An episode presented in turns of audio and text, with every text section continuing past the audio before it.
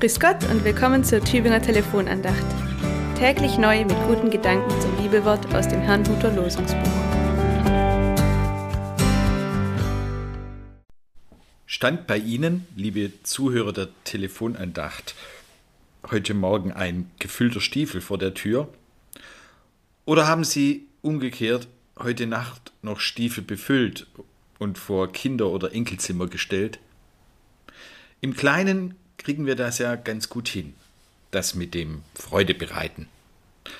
Aber während wir an diesem Tag Süßes naschen und uns an Apfel, Nuss und Mandelkern erfreuen, geht es in aller Welt allzumal wenig freudig zu. Lasst uns froh und munter sein? Schwierig in dieser Zeit. Darf man sich eigentlich noch freuen? Darf man noch froh und munter sein, wo so viel Leid in dieser Welt ist? Die Tageslosung für den heutigen Nikolaustag stammt aus dem Buch des Propheten Jesaja. Man soll nicht mehr von Frevel hören in deinem Lande, noch von Schaden und Verderben in deinen Grenzen, sondern deine Mauern sollen Heil und deine Tore Lob heißen.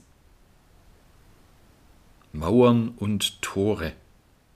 Das ist das, was man zuerst sieht, wenn man von außen in ein Land oder in eine Stadt kommt. Da geht es also um das, was man ausstrahlt, was nach außen wirkt, was einem sozusagen zuallererst einfällt, wenn man an das Land oder die Stadt denkt. Heil und Lob soll das sein. Im hebräischen Original steht, dass die Mauern Jeshua heißen sollen. Sie hören es bestimmt. Jeshua. Das ist ja der Name Jesu.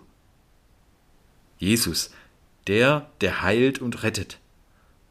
Mir fällt ein, dass wir ja davon sprechen, dass, wenn wir getauft werden, wir Christus anziehen, dass wir also in ihn reinschlüpfen.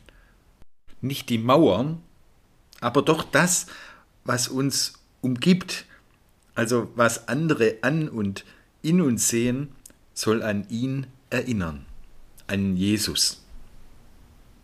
Heil und Lob. Wie sah das bei Jesus aus?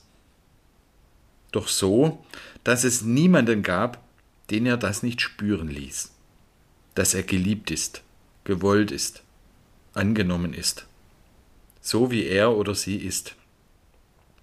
Aus der Enge des Herzens hat Jesus die Menschen in die Weite der Gnade Gottes geführt. Wer sich darauf einlässt, wer durch dieses Tor schreitet, kommt ins Loben und Preisen. Und betet vielleicht wie im 139. Psalm, ich danke dir Gott dafür, dass ich wunderbar gemacht bin. Schön sind deine Werke.